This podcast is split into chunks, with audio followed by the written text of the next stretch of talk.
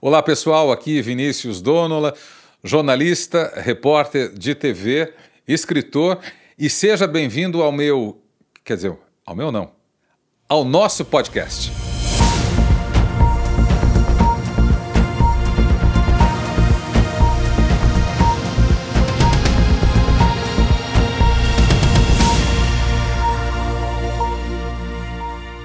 Hoje eu queria dividir com vocês um pouco de uma experiência incrível que eu tenho vivido país afora depois que lancei Histórias das Histórias que Contei, meu livro pela editora Intrínseca, onde eu conto um pouco dos bastidores de trinta e tantos anos de reportagens feitas pelo Brasil e mundo afora.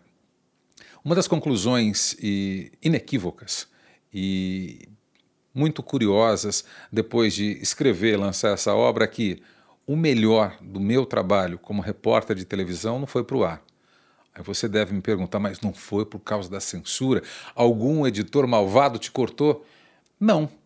Simplesmente porque o formato tal qual desenhado não me permitiu colocar no ar as roubadas, as perdas, os medos, os anseios, os carros atolados, as coisas que não deram certo. A gente viu um pedaço da verdade um pedaço muito comovente que foi capaz de transformar vidas. Mas eu achei que tinha que fazer mais. Eu achei que tinha que criar esse canal. E pela primeira vez em 32 anos de carreira, dividir com vocês um pouco do que é o bastidor da produção de conteúdo. Como a gente faz? O que, que a gente vive? Até que ponto eu estabeleço limites na relação com o meu entrevistado? Como eu estruturo uma reportagem para televisão de modo em que ela tenha uma alta performance de audiência. As pessoas em casa de repente não sabem, mas existe uma cobrança muito forte e crescente sobre a audiência de um programa. E um programa ele é feito de pequenos fragmentos para os quais a gente dá o nome de reportagem. Mas voltando a falar aqui sobre essa, essa decisão, depois de três décadas e um bocadinho, de trabalho em TV. Por que dividir? Porque eu acredito nas novas formas de conteúdo. Eu tenho ouvido isso em várias faculdades pelas quais tenho passado antes e depois, agora com o lançamento do livro, as pessoas me perguntam: está tudo mudando, para onde a gente vai? E isso é um questionamento que eu faço e que eu recebo de vários colegas com muita experiência, com larga experiência em profissão. A gente é hoje o marisco nessa guerra do rochedo com o mar. A gente é a, a salsicha do cachorro quente. A gente está entre dois pães. Quais sejam? O primeiro, os grandes veículos de comunicação não remuneram e não empregam como antes. E existe uma produção crescente e de muita coisa ruim, logo a gente vai falar sobre isso, na web, mas que não monetiza ainda como se espera. Então, esse momento de transição ele é assustador, mas ele é também fascinante, porque ele cria canais como esse que a gente está tendo aqui. Nunca em trinta e tantos anos de TV, salvo em, em palestra, eu olhei para uma câmera e pude falar da minha vida, uh, das técnicas que aprendi, das técnicas que desenvolvi e falar das agruras, dos sabores e das dores da minha, da minha profissão. A palavra jornalista ela vem de, de um termo que já é considerado antigo, o jornal.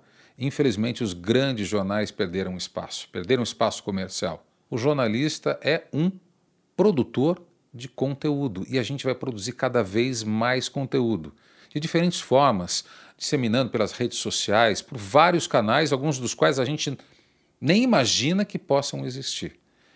E um dos canais é esse é dividir de uma maneira informal, de uma maneira objetiva, de uma maneira em que haja troca, troca de, de, de conteúdo, dividir um pouco da, da nossa realidade, das nossas dores e das minhas expectativas também.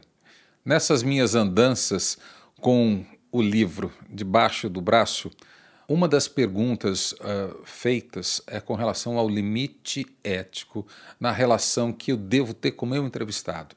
Isso é muito legal porque as pessoas começaram a ler o livro e descobrir como é essa relação com o entrevistado ou o personagem.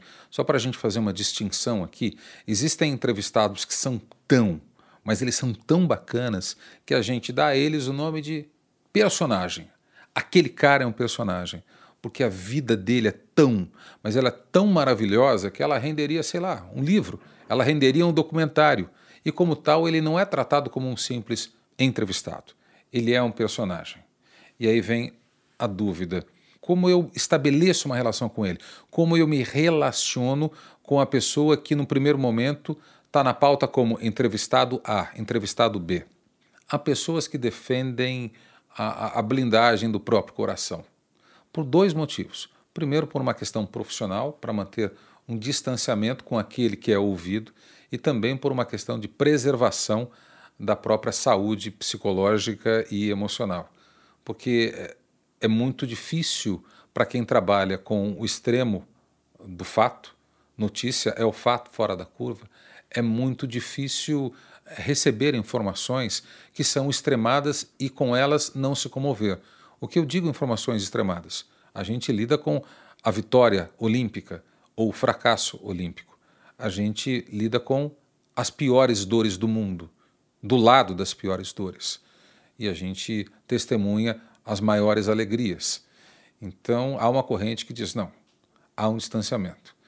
Eu, como canceriano que sou, e por temperamento, não sei de onde trago tais características, eu defendo algo um pouquinho diferente. Uh, eu procuro não me blindar. Até porque quando eu me blindo, eu não recebo na íntegra o que o personagem quer me passar. Quando eu estou predisposto a não me machucar com a história do outro, a história do outro não me toca a ponto de eu tocar alguém com a história que foi contada. Existe certo ou existe errado? Não sei. É uma questão de, de opção, é uma questão de, de conduta ética, é uma questão de temperamento. Ao contrário do que as pessoas imaginam, que a gente se acostuma com a dor e que a dor nos anestesia, eu digo, eu nunca fui tão sensível quanto agora, nem no começo da profissão. Eu acho que ao longo do tempo existe um fenômeno reverso da anestesia. É a anestesia reversa. Eu acho que eu fiquei cada vez mais sensível uh, e mais suscetível às emoções do outro. E talvez sofra mais do que sofria no começo da carreira. Pelo fato de ser pai, não sei. Muita coisa aconteceu em 30 anos. O fato é que hoje uh, o meu coração se sente mais tocado do que lá quando eu tinha 17 anos, quando empunhei um microfone pela primeira vez na extinta Rede Manchete de televisão. Me arrependo disso nem um pouco nem um pouco. E voltando ao conceito, ou à crença, ou à fé de que eu sou apenas um instrumento de algo maior, talvez esse instrumento precise passar por sensações ou tristezas, angústias ou alegrias, senti-las de uma forma completa para que completa consiga passar a mensagem ao seu telespectador, ao seu internauta, ou ao seu leitor. Quando esse entrevistado abre o coração para você, eu diria que é quase um dever que você abra o seu coração também para ele. A entrevista é uma troca. A entrevista não é só um recebimento de informações, é uma troca e eu diria até de afeto, não só de informação.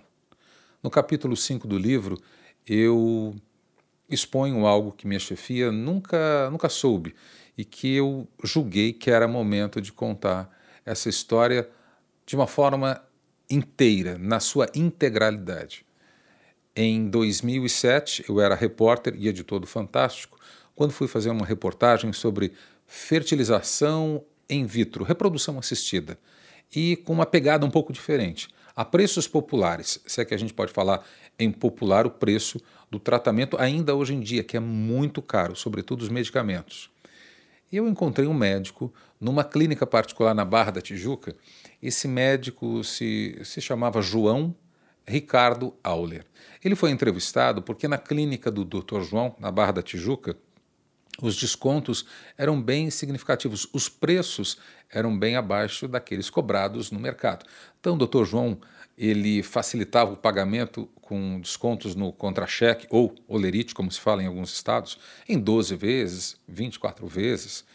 E foi muito interessante acompanhar o relato de famílias de classe média, classe média baixa, que até então não tinham tido acesso a esse tratamento, que estavam concretizando o sonho uh, de terem seus filhos, seus serem pais e mães, e algumas vezes, e me lembro bem, de dois, três e até quatro filhos ao mesmo tempo. A gente entrevistou um casal que teve quatro filhos. A gente levou os bebês para o estúdio do Fantástico para gravar a chamada cabeça do VT, é aquele texto em que anuncia a reportagem. Foi muito bacana.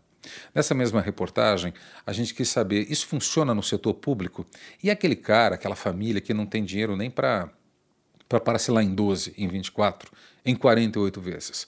E nós fomos à porta do Hospital Universitário Pedro Ernesto, em Vila Isabel, que é um bairro super famoso na zona norte do Rio. E lá a gente conheceu uma senhora que era a primeira de uma fila de 300. 300 mulheres que acreditaram numa manchete de jornal. Fertilização de graça no hospital público. E já é conhecida a ineficiência do setor público brasileiro. É claro que houve o anúncio com poupa e circunstância, Porém, não rolou. Não aconteceu o projeto. E Dona Nailde, a primeira das 300 da fila, estava à época com 41 anos de idade. Ela havia feito a inscrição com 36. Ela e Aloísio, o marido, esperavam cinco anos por algo que não aconteceu e não iria acontecer. Então, nessa reportagem, eu tinha dois elementos. Eu tinha a ineficiência do setor público como personagem, Dona Nailde, e eu tinha a facilitação do pagamento na área privada como personagem, aqueles que nos foram apresentados pelo Dr. João, Dr. João Ricardo Auler. Editei a matéria e me vi diante de um dilema. Eu acho que você também iria se ver diante de tal. O que, que eu faço a partir de agora? Aquela senhora que chorava à minha frente não conseguiria concretizar o sonho de ser mãe porque a promessa não aconteceu, ela ficou só no papel. Eu faço a ponte entre um personagem e outro. É lícito, é ético. O que diria o código de conduta do jornalismo para um caso como tal? Eu não sei o que ele diria. Eu sei o que os meus princípios me indicaram fazer. Eu liguei para o Dr. João. Doutor João, se o senhor fizer um preço camarada no tratamento, eu bancaria os medicamentos para atender uma paciente cujo nome o senhor não, nunca ouviu falar. Ela vai aparecer na reportagem, está editada, vai ao ar no próximo domingo. Eu acho que eu preciso fazer alguma coisa por ela. Contei detalhes, sem autorização, do caso de Dona Nailde para o Dr. João. Imediatamente ele aceitou esse desafio e me autorizou que passasse o telefone dele para dona Nailde. Pois bem, liguei para dona Nailde, dona Nailde, aqui é o Vinícius Dono, a repórter do Fantástico, está tudo editadinho a matéria, vai, vai entrar agora domingo, mas sem a sua autorização eu cometi talvez um equívoco e eu peço mil perdões. Eu contei detalhes da sua história, que parcialmente será levada ao ar no domingo, para um médico que vai aparecer também na reportagem, a senhora não conhece. O nome dele é João. E o doutor João quer falar com a senhora. A dona Hilde perguntou, mas, mas como, né? Falei, novamente eu peço desculpas, eu eh, deveria ter consultado a senhora, mas por impulso eu o fiz. Ela falou, não, não tem problema, eu só quero saber o que ele quer falar comigo. É claro que eu não vou contar toda essa história, porque os detalhes maiores estão contidos no capítulo 5 de Histórias das Histórias que contei. O fato é que no dia 10 de outubro, quando houve o lançamento do livro no Rio de Janeiro, um menino de 12 anos de idade chamado João Vinícius compareceu à sessão de autógrafos. Então foi muito, muito emocionante. Minha chefia nunca soube dessa história e Dr. João nunca me cobrou um centavo pelos dois ciclos de fertilização aos quais Dona Nailde foi submetida. Foi, foi muito, muito emocionante encontrar João Vinícius, que sabia da própria história, mas sem detalhes. E como a fila era grande, no primeiro evento de lançamento na livraria no Rio de Janeiro, João Vinícius teve a oportunidade de, de ler na espera a própria história em detalhes. Ali eu tive a certeza de que eu agi de forma correta. Eh, eu não sei o que faria diferentemente depois de mais experiência. Hoje eu estou com 32 anos de telejornalismo, na época eu tinha 20 e poucos. Eu acho que eu faria o mesmo, eu acho que eu tomaria essa mesma atitude. Romperia uh, limites ou fronteiras recomendados na relação com o meu personagem, porque ali eu tinha que ser instrumento de alguma coisa maior, de uma vontade maior. Ali eu não era só um ser que informava duas realidades distintas, a do setor público, a do setor privado. Aquela entrevista não era só um recebimento de informação, ali era uma troca de afeto. E o afeto pressupõe responsabilidade. Quando você troca informação, mas sobretudo quando você troca afeto, você é responsável por aquele que a entrevista te levou a cativar. E um segundo exemplo que eu queria dividir com vocês nesse primeiro podcast é também um envolvimento com uma personagem incrível que eu conheci por um acaso na capital da Rússia, Moscou. Eu fui fazer uma reportagem para o Jornal da Record, à época eu já estava na Record TV, e uma das seis reportagens era sobre estudantes brasileiros que saíram do nosso país para fazer medicina num lugar mais barato. Creiam, Moscou. É mais barato estudar em Moscou do que estudar no Brasil. E no alojamento da Academia Médica de Moscou, eu conheci cinco estudantes. O Caio era um estudante de Goiás, foi nosso primeiro contato. Ele reuniu cinco colegas. E um desses colegas era uma menina uh, cujo estrabismo logo me chamou muito a atenção. Ela tinha um estrabismo muito acentuado. De modo que, no primeiro momento, com todo preconceito, o olhar pouco sensível, eu falei: meu Deus, é, seria um ruído tão grande ouvi-la diante da TV, apontar uma câmera para aquela estudante. Eu falei, não, mas que estupidez a minha.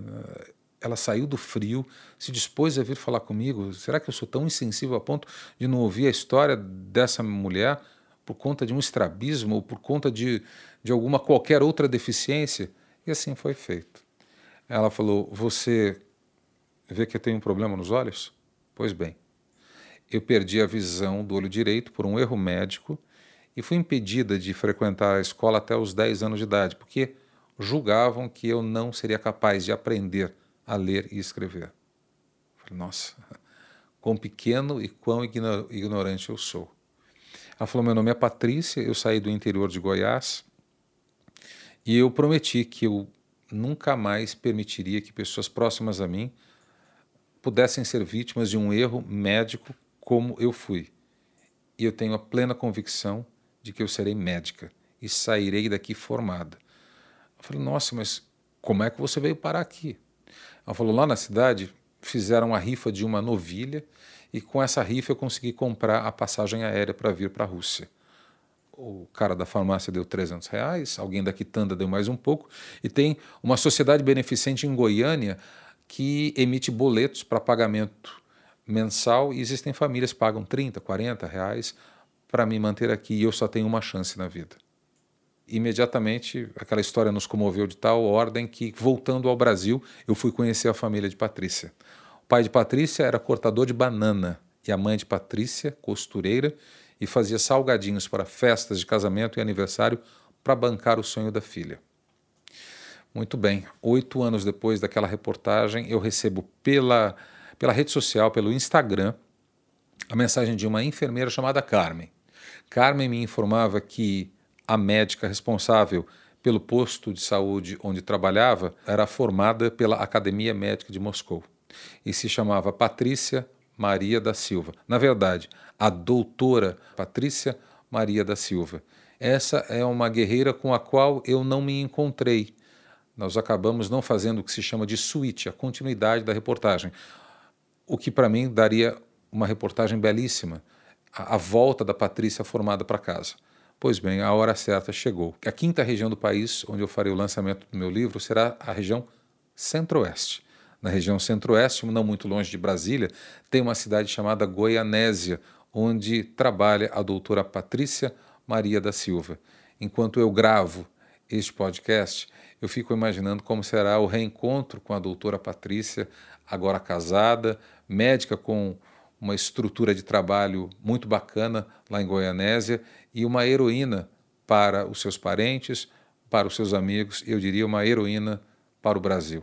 Eu não me arrependo da maneira como, como me envolvo e tenho a convicção de que, ao fazê-lo, tenho me tornado não só um jornalista melhor, mas um ser humano melhor.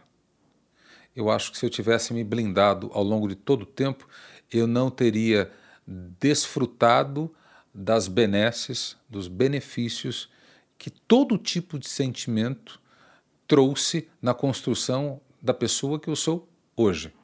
Eu acho que se eu tivesse me blindado, eu teria me privado da possibilidade de ser um ser humano melhor. É claro, eu não sei o temperamento de quem está do outro lado, mas eu sugiro, permita-se Permita-se se envolver. Não tenha medo.